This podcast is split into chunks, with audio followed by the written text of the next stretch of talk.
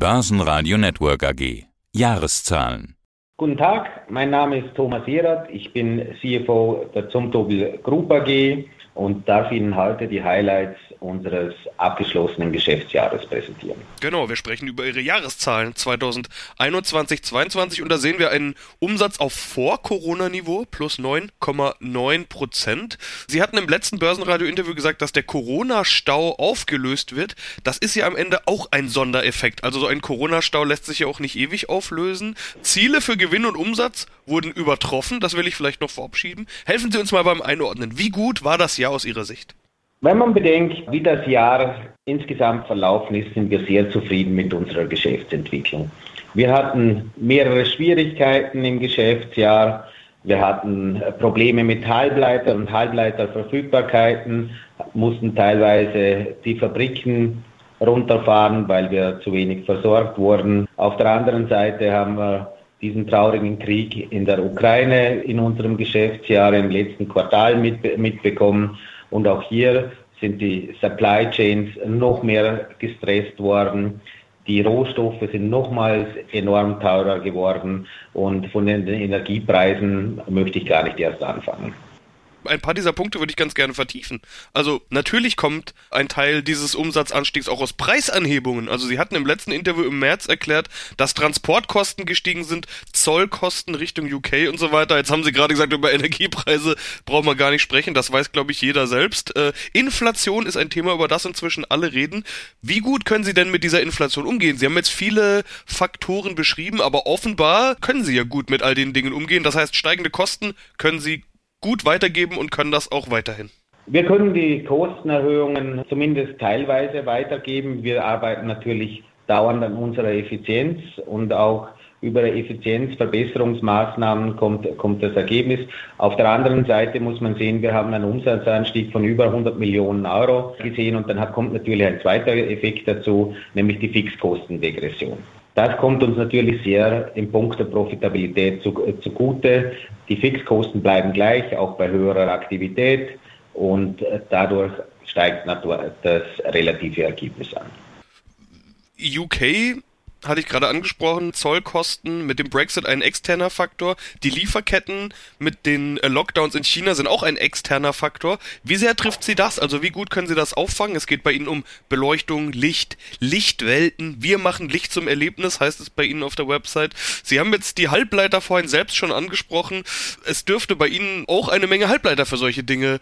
Äh so ist das. Wir verbauen Millionen an Halbleitern. Wir sind aber relativ gut aufgestellt mit unserer Entwicklungsabteilung. Das heißt, bekommen wir auf einem Lieferanten einen Halbleiter nicht oder nur in geringen Mengen, steigen wir zum nächsten Lieferanten um.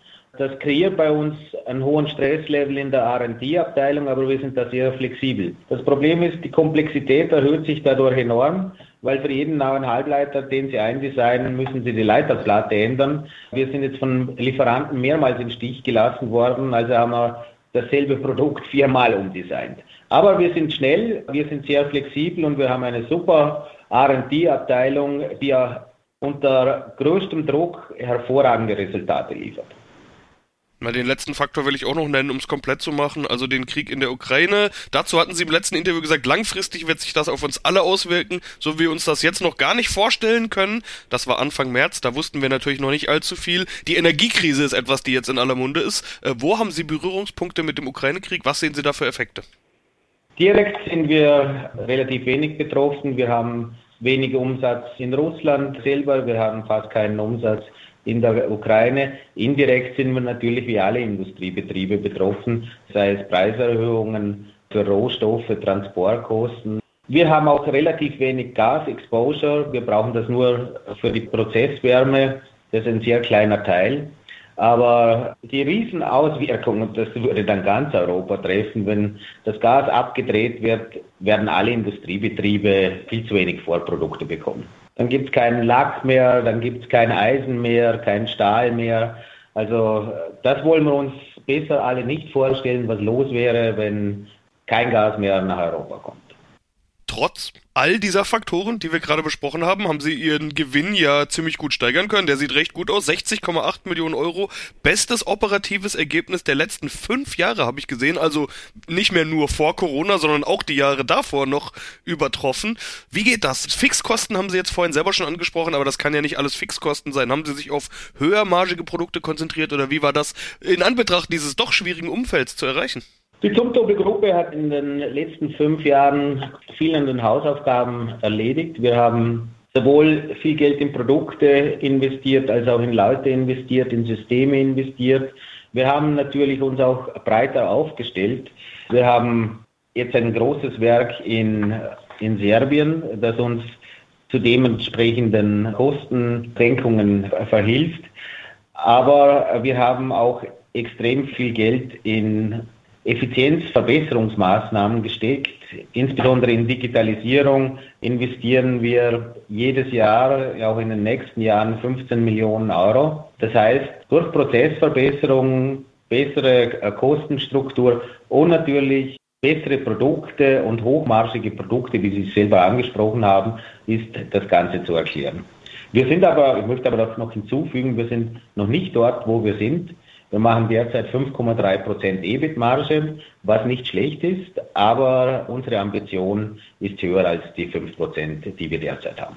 Ja, und auch die Aktionäre sollen sich über dieses Mehr an Gewinn freuen können. Die Dividende soll bei 35 Cent liegen, 33 Prozent des Nettogewinns. Wollen Sie ausschütten? Wie wichtig ist dieses Signal? Gerade in solchen Zeiten, in denen wir uns befinden, ist äh, die Dividende für viele Aktionäre ja ein ganz wichtiger Anker. Ich gebe Ihnen da vollkommen recht. Und insbesondere, da unsere Aktionäre nicht mit dem Aktienkurs verwöhnt werden, unsere Tradingvolumen sind relativ gering, wollen wir durch eine attraktive Dividendenrendite von etwa 5% auch unseren Aktionären zeigen, dass sie am wirtschaftlichen Erfolg der Zumtobensgruppe partizipieren können. Ja, die Aktie haben Sie jetzt schon selbst angesprochen. Ich habe mal geschaut auf äh, ein Jahr, also auf 52 Wochen Performance sind es rund 18% minus. Das heißt, diese Story, die wir hier gerade erzählt haben über die letzten Minuten, die scheint am Markt gar nicht so richtig anzukommen. Sie haben jetzt gesagt, die Trading-Volumina sind niedrig. Was können Sie denn tun, um das zu steigern? Oder wie können Sie mehr Aktionäre in die Aktie bringen? Zuerst einmal möchte ich sagen, der ganze Markt ist nach unten gegangen. Die Ukraine-Krise hat ziemlich allen Aktienmärkten sehr zugesetzt. Wir wollen durch gute Resultate überzeugen und so unsere Aktie attraktiver für unsere Aktionäre machen. Ja, dann schauen wir doch mal in die Zukunft. Äh, ich hatte vorhin schon einleitend gesagt, Corona-Nachholeffekte, Sondereffekte, Corona-Stau aufgelöst. Das sind ja alles zeitlich begrenzte Effekte. Wie gut sieht's bei Ihnen denn aus mit Aufträgen, Auftragseingang? Viele sorgen sich vor einer Rezession, die auf uns zukommt. Sieht man bei Ihnen schon sowas wie Kaufzurückhaltung oder wie läuft's mit Blick in die Zukunft? Wir haben extrem hohe Orderbücher. Also der Corona-Stau, den Sie vorher angesprochen haben, ist bei uns noch nicht voll verdaut und abgearbeitet. Gott sei Dank natürlich für unsere Auslastung. Auf der anderen Seite müssen Kunden und neue Aufträge dementsprechend lange warten, damit wir die Nachfrage überhaupt bedienen können. Wir gehen davon aus, sollte es nicht zu einem Gasstopp kommen für Europa, dass wir unsere Umsätze zwischen drei und sechs Prozent steigern können. Und bei der Profitabilität sind wir in einer Bandbreite zwischen vier und fünf Prozent. Auch hier werden wir die höheren Kosten auch zu spüren kommen. Deshalb sagen wir, wir sind in etwa bei der Profitabilität des letzten Jahres. Und ganz wichtig, wir sind sehr zuversichtlich für die Tragfähigkeit unseres Geschäfts und wollen daher auch 70 Millionen Euro in Neuinvestitionen investieren. Ja, das ist doch mal eine Aussage, die auch positiv in die Zukunft blicken lässt. Dann wünsche ich Ihnen jetzt erstmal viel Erfolg für die kommenden Wochen und Monate, Herr Soweit vielen Dank. Vielen Dank und schönes Wochenende. Börsenradio Network AG. Jahreszahlen. Hat Ihnen der Podcast gefallen? Dann abonnieren Sie den Podcast und bewerten Sie ihn gut.